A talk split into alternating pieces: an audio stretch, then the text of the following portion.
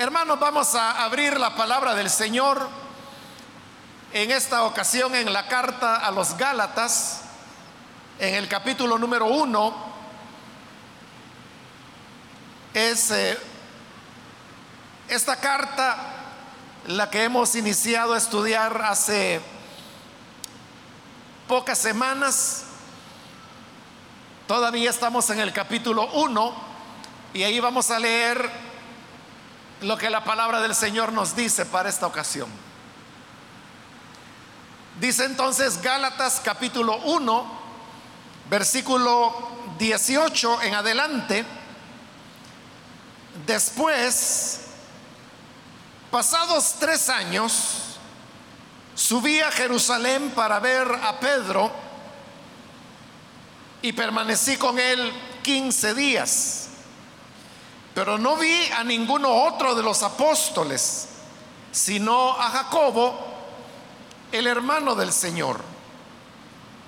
En esto que os escribo, he aquí delante de Dios que no miento. Después fui a las regiones de Siria y a Cilicia, y no era conocido de vista de las iglesias de Judea que eran en Cristo. Solamente oían decir, aquel que en otro tiempo nos perseguía, ahora predica la fe que en otro tiempo asolaba y glorificaban a Dios en mí. Amén. Hasta ahí vamos a, leer, hermanos. Pueden tomar sus asientos, por favor.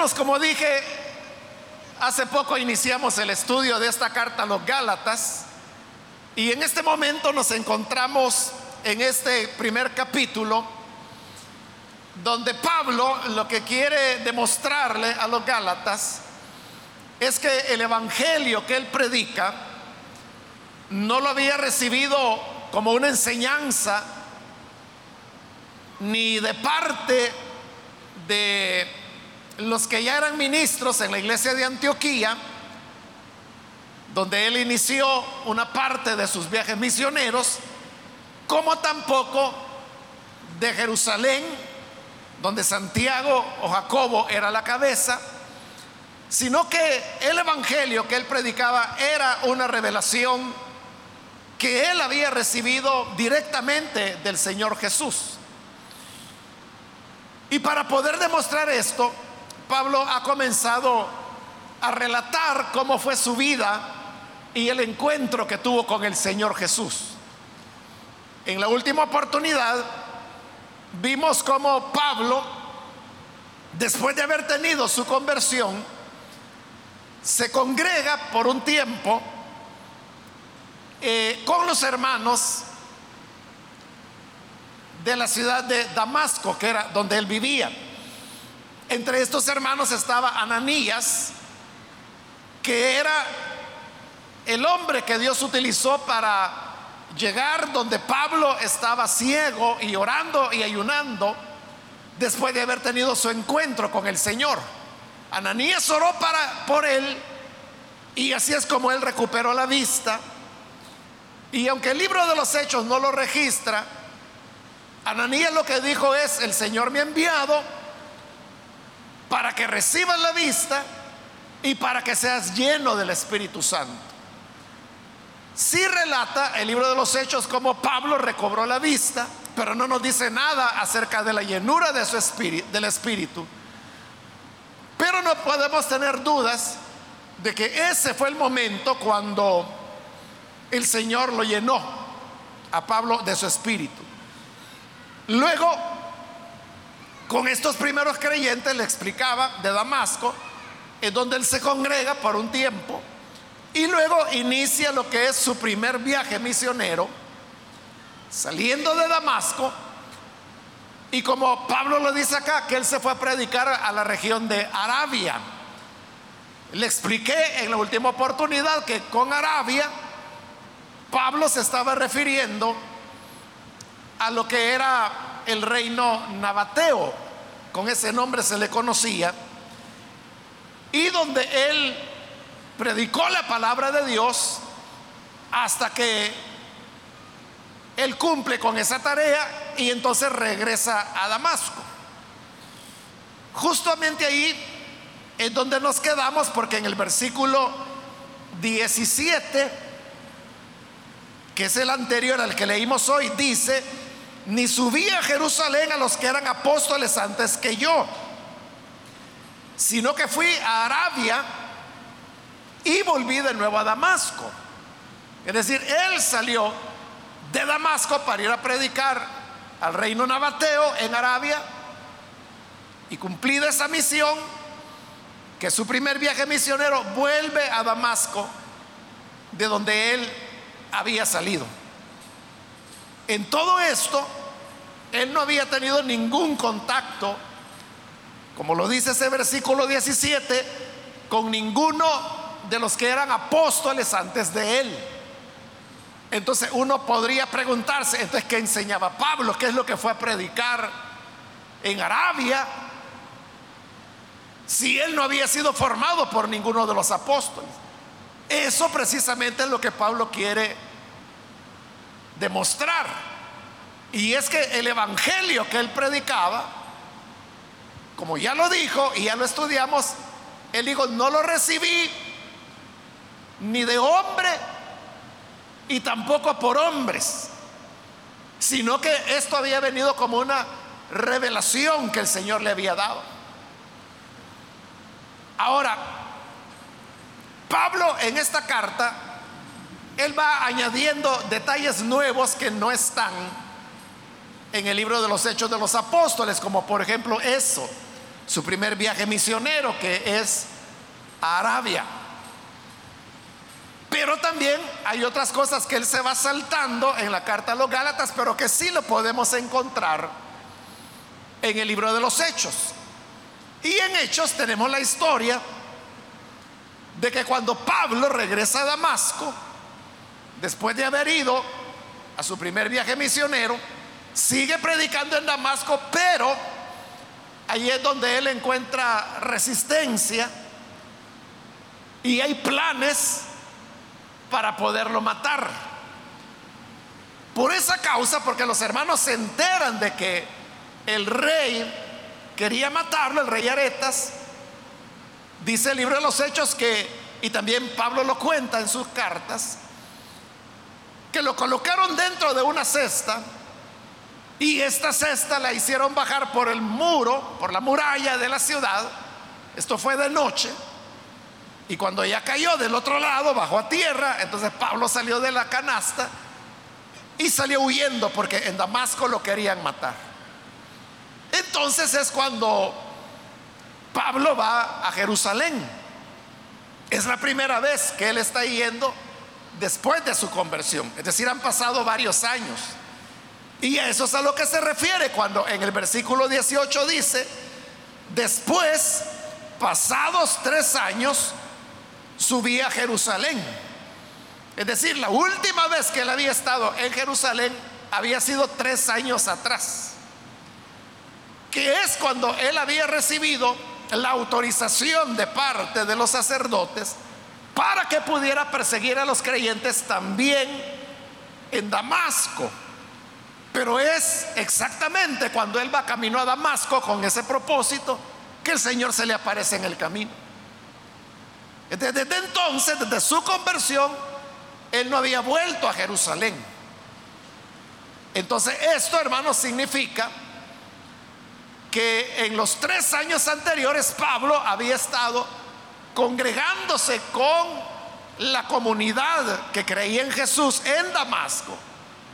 Había salido a predicar a Arabia, que eso pudo haber durado como un año Luego había regresado a Damasco, había vuelto a predicar en Damasco hasta que las cosas se pusieron tan difíciles que para él representó una amenaza a muerte y por eso tuvo que escapar de la manera que lo acabo de describir.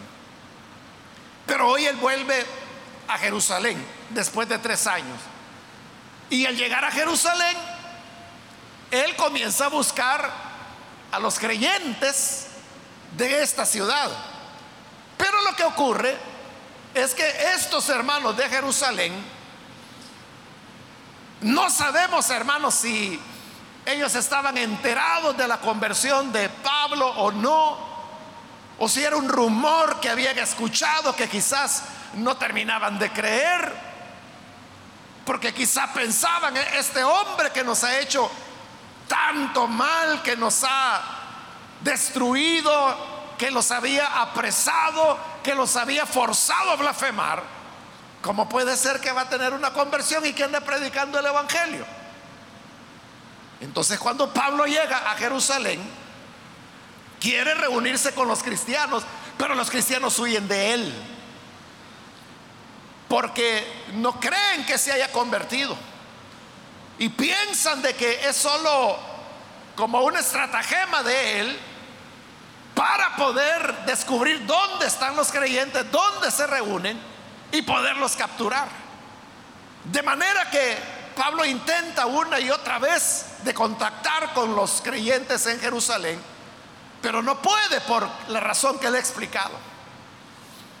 Ahí es donde el libro de los Hechos viene en nuestra ayuda en el capítulo 9, relata de cómo ahí en Jerusalén había un discípulo que se llamaba Bernabé. Bueno, en realidad él no se llamaba Bernabé. Ese era un sobrenombre que le habían puesto, porque él se llamaba justo, pero le habían puesto Bernabé, porque Bernabé lo que significa es hijo de consolación. Y según el libro de los Hechos, este nombre se lo pusieron porque Bernabé fue una de las personas que vendió sus propiedades para que ese dinero fuera distribuido entre los hermanos pobres de la iglesia. Bernabé no fue el único que hizo eso, hubo otros, pero el libro de los hechos lo menciona a él porque él es el que va a tener un papel importante en los acontecimientos que el libro de los hechos continúa narrando y que también tiene importancia para la vida de Pablo, porque incluso Bernabé fue compañero de Pablo en los primeros viajes que hicieron para predicar el Evangelio. Entonces, como Bernabé había vendido esta propiedad, trajo el dinero a los apóstoles y eran los apóstoles los que se encargaban de distribuirlo a los que más necesidad tuvieran dentro de la iglesia. Este gesto de Bernabé obviamente consoló a muchos creyentes que estaban pasando penurias. Y como los consoló, por eso es que le pusieron el apodo, podríamos decir, de Bernabé, que significa hijo de consolación, porque era alguien que estaba consolando a los creyentes. Pero este sobrenombre de Bernabé se lo pusieron bien puesto porque Bernabé va a mostrar en su carácter que realmente él es un hijo de consolación. Porque él se entera de que Pablo quiere acercarse a los creyentes en Jerusalén, pero que los creyentes huyen de él porque no creen que sea también un creyente. Entonces Bernabé se ofrece en ese carácter de hijo de consolación y busca a Pablo. Lo encuentra, platica con él. Bernabé se da cuenta de que de verdad Pablo ha tenido una conversión al Evangelio. Y no solo eso, sino que ha predicado valientemente el Evangelio de tal manera que incluso está allí porque si no lo van a matar allá en Damasco. Entonces, para que ella llegue a esos niveles es porque de verdad Pablo está haciendo una auténtica obra de evangelización. Entonces, Bernabé se ofrece para ser el puente a través del cual Pablo pueda finalmente encontrarse con los creyentes en Jerusalén. Y es lo que hace. Bernabé va, busca a los creyentes y les dice, hermanos, por aquí anda Pablo, quien había sido Saulo anteriormente. Yo sé de que todos sabemos el mal y la persecución que él hizo en contra de la iglesia. Pero Bernabé comenzó a dar testimonio de que Pablo era un verdadero creyente y que valientemente había presentado el mensaje del Evangelio allá en Damasco y que por lo tanto lo podían recibir con confianza. Por esa mediación de Bernabé es que finalmente los creyentes reciben a Pablo. Y por eso le digo que el nombre de Bernabé se lo pusieron bien puesto porque así como Bernabé había sido de consuelo para los necesitados de la iglesia, ahora es de gran consuelo para Pablo, quien no, no podía reunirse con, con los creyentes. Así es como finalmente Pablo entra en contacto con los creyentes en Jerusalén. Y ahí estamos en el versículo 18, donde Pablo se salta todos esos detalles porque solo dice, pasados tres años, subí a Jerusalén. Él no dice que venía huyendo porque lo querían matar. Para ver a Pedro y permanecí con él 15 días. Significa, hermanos, de que por alguna razón, en ese momento, en la iglesia de Jerusalén, solo estaba Pedro. En el libro de los Hechos, en el capítulo 9, cuando dice que Bernabé tomó a Pablo para llevarlo delante de los creyentes, dice que lo llevó para presentarlo a los apóstoles. Y lo dice en plural en el libro de los Hechos. O sea, esa era la intención de Bernabé tomar a Pablo y presentarlo delante de los apóstoles, donde estaban los que habían andado con el Señor. Pero parece de que eso tomó algún tiempo y cuando finalmente Bernabé logra establecer el puente para que Pablo se presente con los creyentes, solo está Pedro. Quizá porque los otros apóstoles andaban en otras misiones, que el mismo libro de los Hechos relata de, cómo, por ejemplo, Pedro, Juan habían ido a Samaria para orar por los nuevos creyentes, porque el Evangelio había llegado también a esa región. Entonces, probablemente por eso el hecho de que solo estaba Pedro. Y dice Pablo en este versículo 18, permanecí con él 15 días. 15 días, hermanos, es un periodo muy corto como para suponer de que allí fue cuando Pedro le presentó o le explicó cómo era el Evangelio a Pablo. O sea, no fue posible que eso ocurriera porque era muy poco tiempo. Además, está ya el otro elemento que le he mencionado y es de que si ya Pablo venía Después de haber hecho su primer viaje misionero, obviamente él tuvo que andar predicando el Evangelio y si no, ¿qué, iba a ir a predicar a Arabia? Entonces la gran pregunta es, ¿y de dónde él sacó el Evangelio? Eso es lo que él está demostrando. Que el Evangelio él no, no lo aprendió de nadie.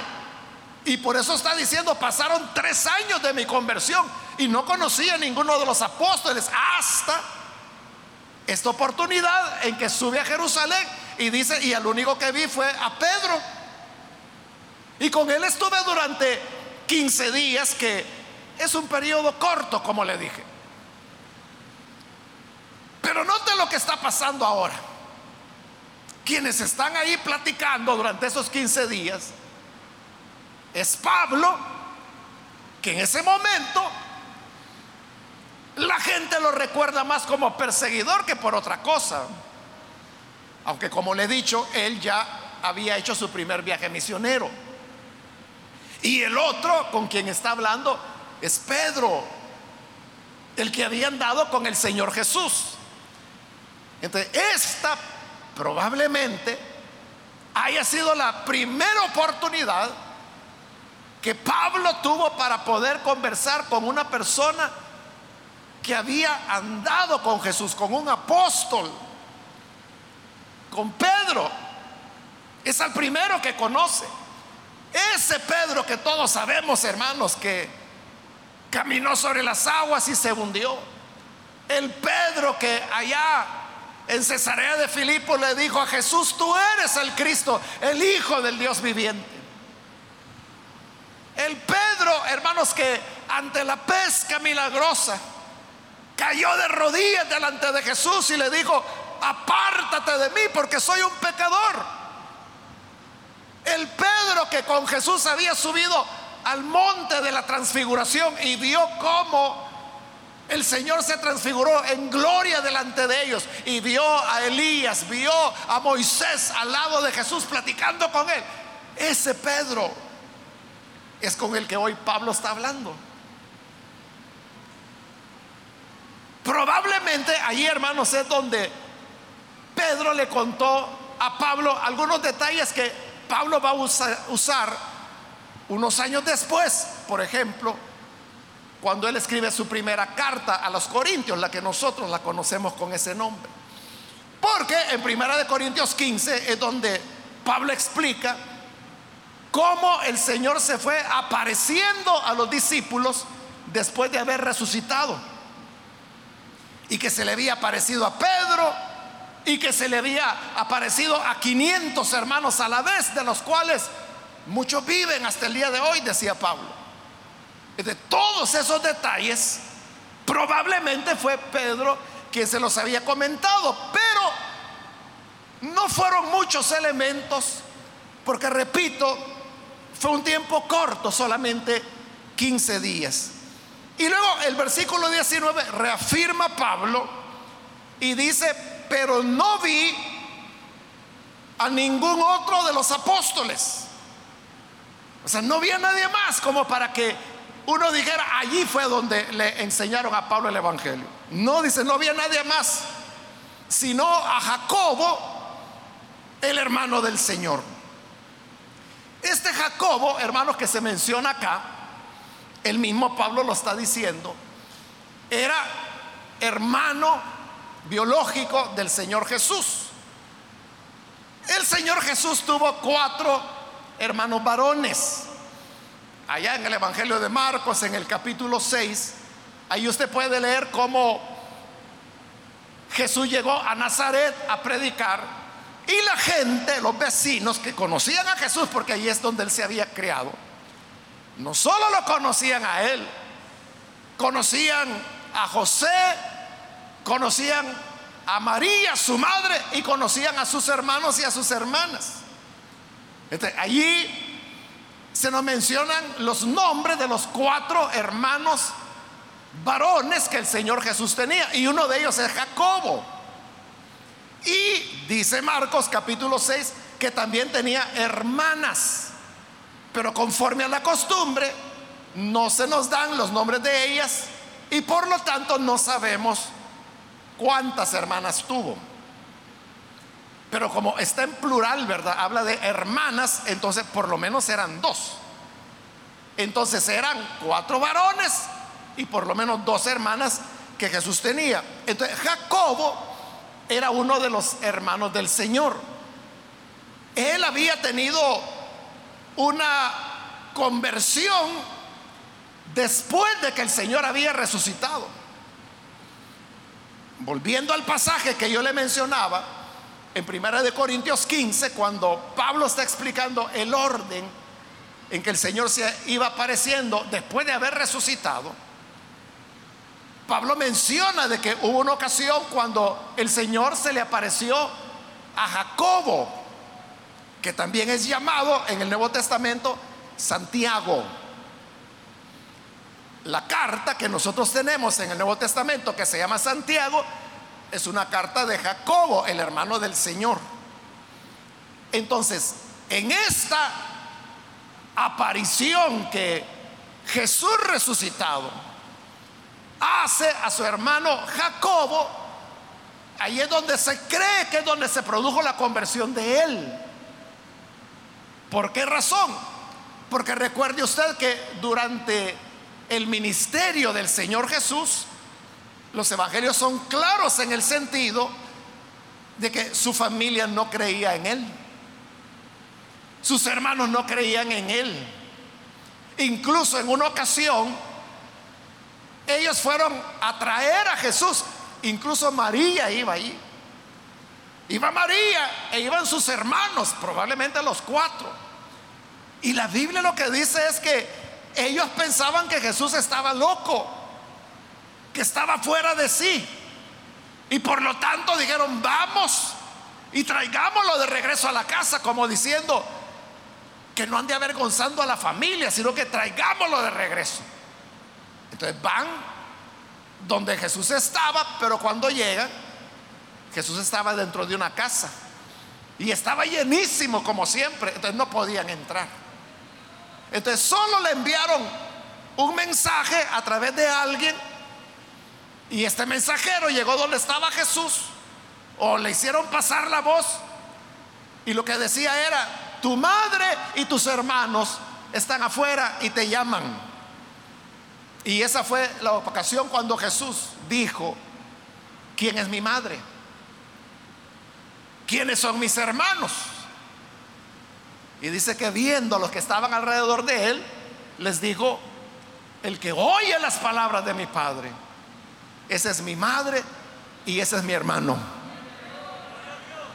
Es decir, está diciendo que él tiene ahora una nueva familia y que esta es la familia de los discípulos.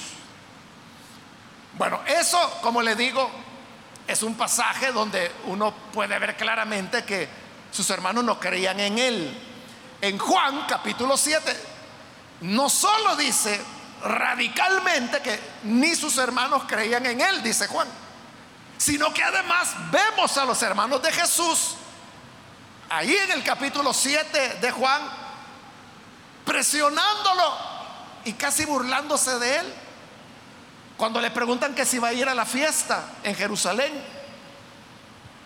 Y le dicen, porque cualquiera que quiera darse a conocer delante del mundo, no se queda escondido, sino que sale y va. Entonces, ve tú también a Jerusalén.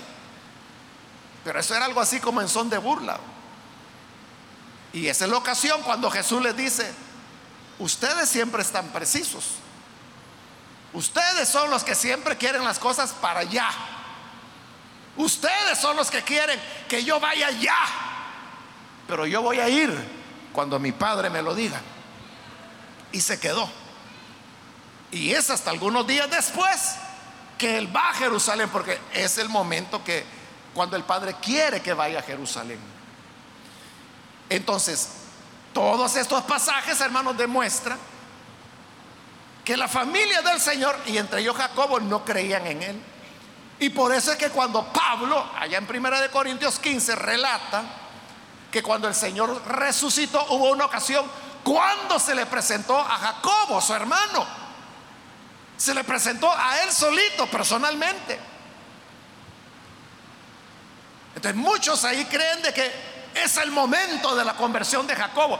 Claro, como no iba a creer si su hermano, al cual él sabía que le habían dado muerte en una cruz, Ahora está ahí en pie y está vivo y le está hablando. No sabemos qué le habrá dicho. El hecho es que Jacobo tiene una conversión dramática. Y Jacobo o Santiago rápidamente comienza a ascender. De tal manera que en este momento, cuando la iglesia solo tiene unos pocos años, vemos que Jacobo ya es reconocido como un apóstol. Es lo que dice el versículo 19. No vi ninguno, no vi a ningún otro de los apóstoles, sino a Jacobo, el hermano del Señor. Es decir, vio a Pedro, con quien estuvo 15 días, y dice que también pudo conocer a Jacobo, el hermano del Señor. Y está diciendo, es el único de los apóstoles que pude ver. Entonces, Pablo está reconociendo que Jacobo era un apóstol. Pero Jacobo no había sido de los doce. Porque ya lo expliqué, él había sido un incrédulo todo ese tiempo, no creía en su hermano. Esto significa, hermano, de que apóstoles no solo fueron los doce que anduvieron con el Señor, sino que apóstoles también hubo otros que el Señor levantó después de que él había resucitado. Entre esos estaba Jacobo, por ejemplo, del cual Pablo aquí está diciendo que es un apóstol.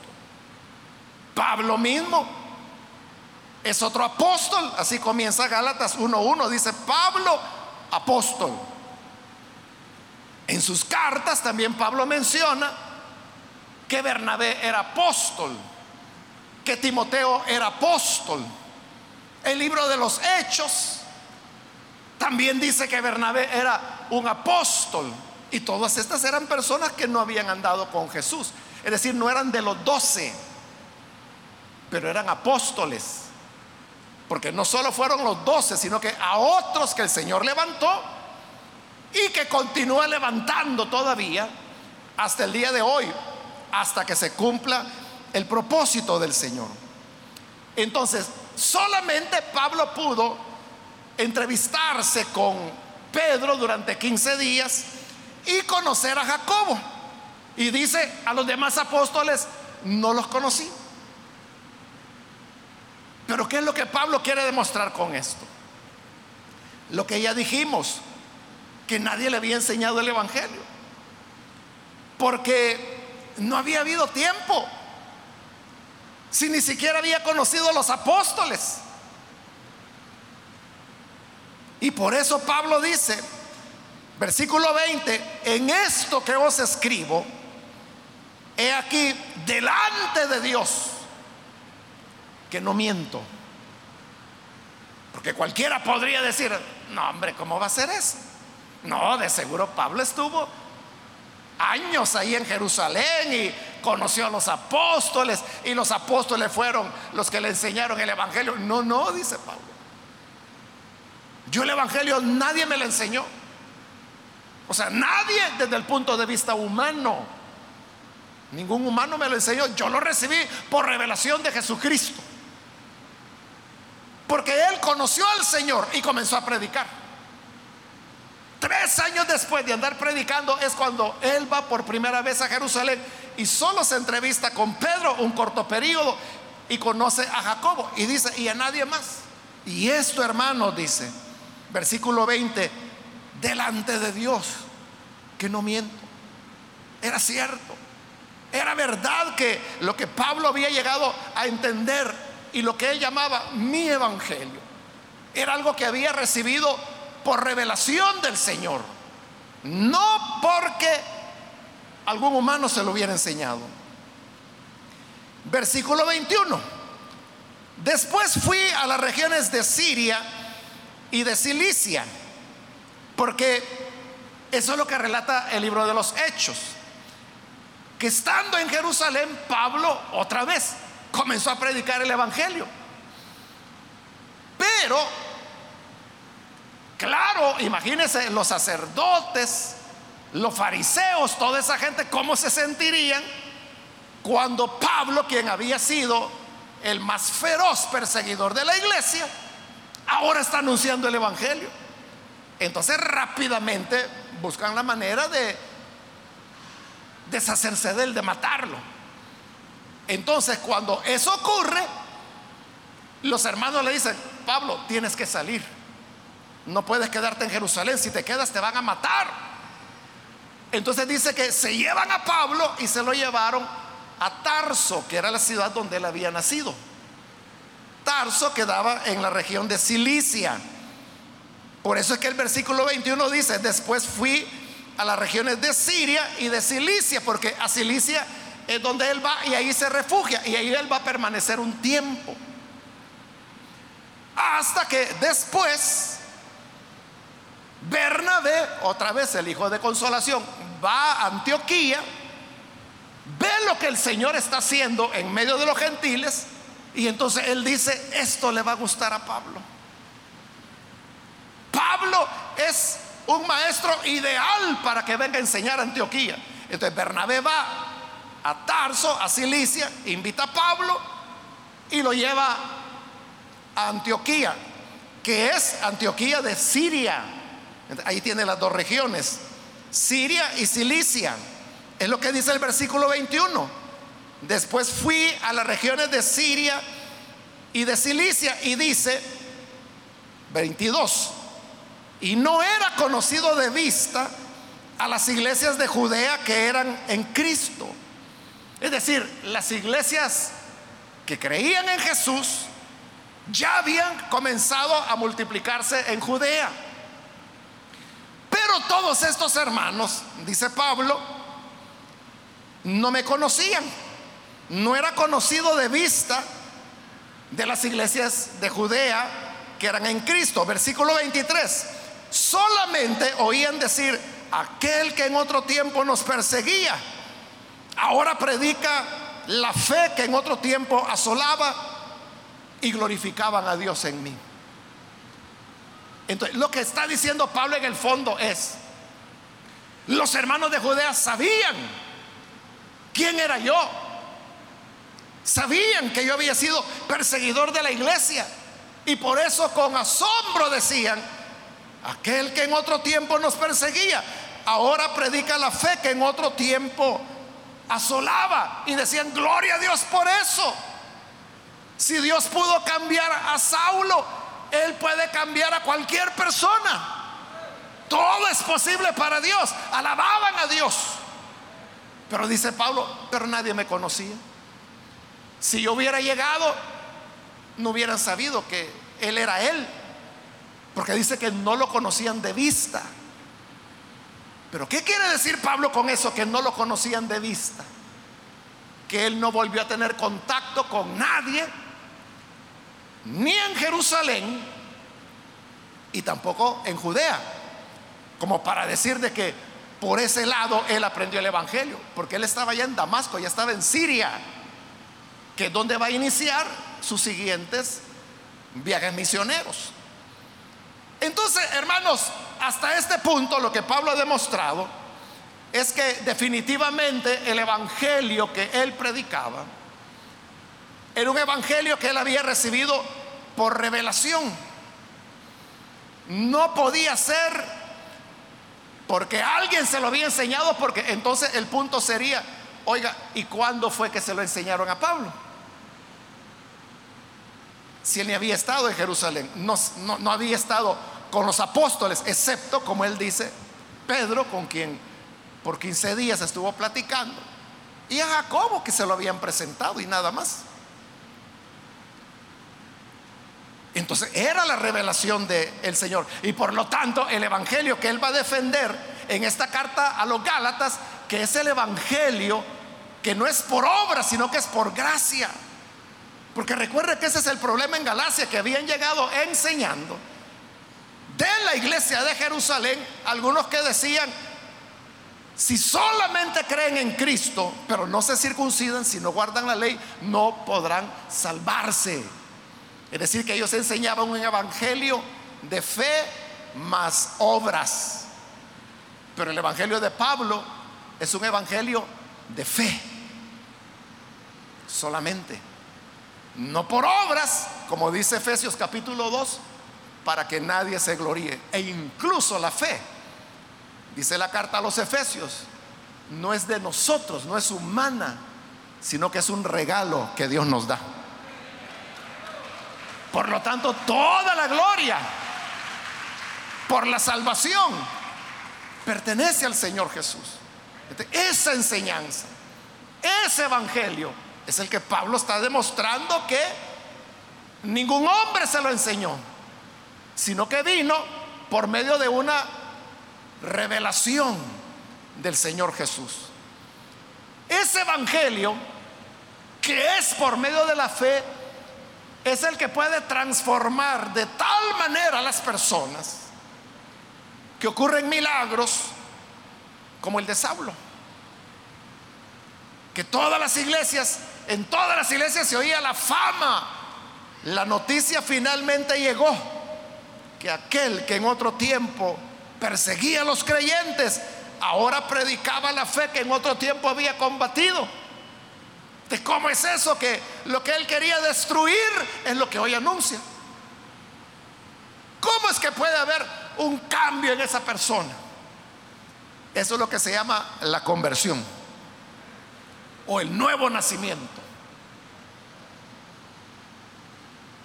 Y Pablo después en sus cartas él habría de decir que el Señor lo alcanzó a él, que era el primero de los pecadores, porque había sido perseguidor de la iglesia. Pero me alcanzó, dice, para Dios mostrar su gracia en mí y para que eso fuera un ejemplo para todos los demás. Que si el Señor podía cambiar y salvar a Pablo, puede cambiar y salvar a cualquier otro. Si Pablo, que era el primero de los pecadores, no solo fue perdonado, sino que es convertido en un apóstol, ¿cómo el Señor no tendrá compasión y misericordia de ti? Así que hoy es tu día para que puedas venir y experimentar tu propia conversión. Vamos a orar, hermanos, vamos a cerrar nuestros ojos. Pero antes de hacerlo, antes de orar, yo quiero hacer la invitación como siempre la hacemos para aquellas personas que todavía no han recibido al Señor Jesús como su Salvador personal. Pero usted ahora ha tenido la oportunidad de escuchar el Evangelio. Y por esta palabra nos damos cuenta que el Señor tiene un poder sin igual,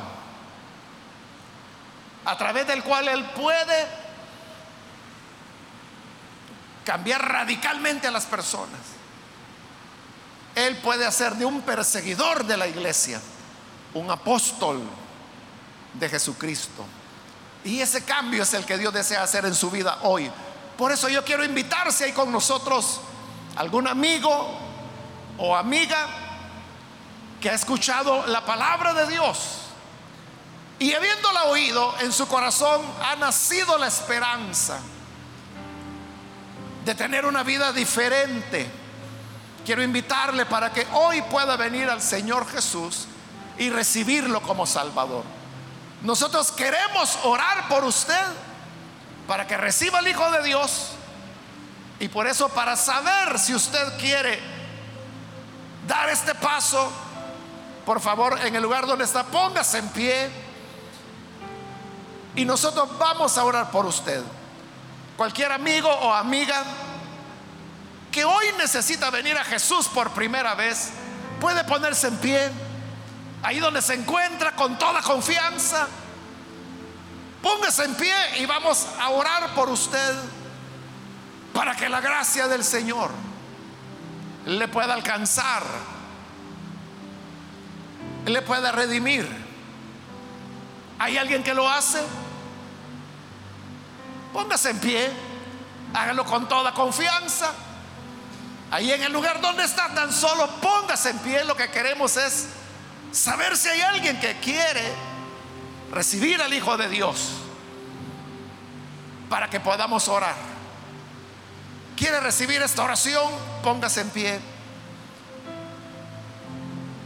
Y con gusto oraremos por usted. Todos los que estamos aquí tomamos esta decisión. Unos hace mucho tiempo atrás, otros más recientemente.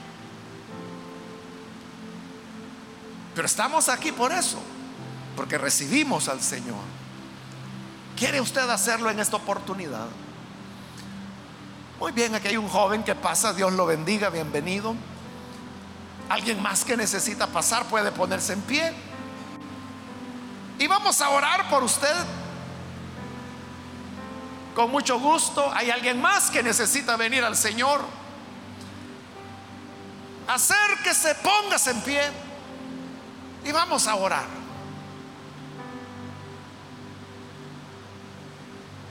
También quiero aprovechar la oportunidad para extender esta invitación a nuestros hermanos, hermanas que han caminado con el Señor, pero por alguna razón se alejó se distanció del Señor Jesús, pero hoy quiere reconciliarse. También esta es su oportunidad de hacerlo. Puede ponerse en pie en el lugar donde usted se encuentra. Los cristianos no podemos vivir aislados, solos. Por eso es que Pablo buscó a los creyentes en Jerusalén. Porque todos nos necesitamos los unos a los otros. Los unos a los otros nos alentamos. Por eso si hay alguien que necesita venir y reconciliarse, póngase en pie. Hoy es el momento para hacerlo. Y vamos a orar por usted.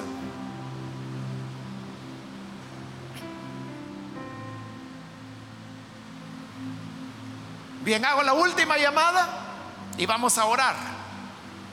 Pero si hay alguien que necesita venir al Señor por primera vez o necesita reconciliarse, póngase en pie y vamos a orar por usted. Esta es ya la última llamada que he hecho y vamos a orar.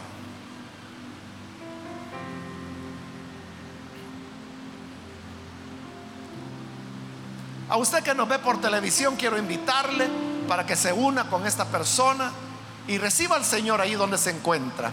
Ore con nosotros. Señor, gracias por tu gran bondad. En verdad, Señor, tu amor es sin fin. Tu misericordia es infinita. Así, Señor, es como tú nos alcanzas a través de tu evangelio. Y por eso hoy queremos pedirte por este muchacho que está aquí entregándose a ti. Y también te pedimos por aquellos que a través de la televisión o la radio o a través del internet se están uniendo con nosotros en esta oración. Perdónale, Señor, a los que hoy creen en ti concede en ellos el milagro del nuevo nacimiento, que puedan ser transformados. Y así como Pablo llegó a ser un hombre totalmente nuevo, haz de estos hombres, de estas mujeres, nuevas criaturas, a los que se reconcilian. Restáurales, Señor, y afírmales dentro de tu obra. Te rogamos que tu bendición pueda estar sobre cada uno de ellos. Y ayúdanos a todos, a tu iglesia que estamos acá reunidos, Señor, para que siempre podamos recordar que fuiste tú el que cambiaste nuestra vida, el que nos diste esperanza, el que nos diste, Señor, la salvación. Y por eso queremos permanecer contigo cada día de nuestra vida. Por Jesús nuestro Señor te pedimos estas cosas. Amén.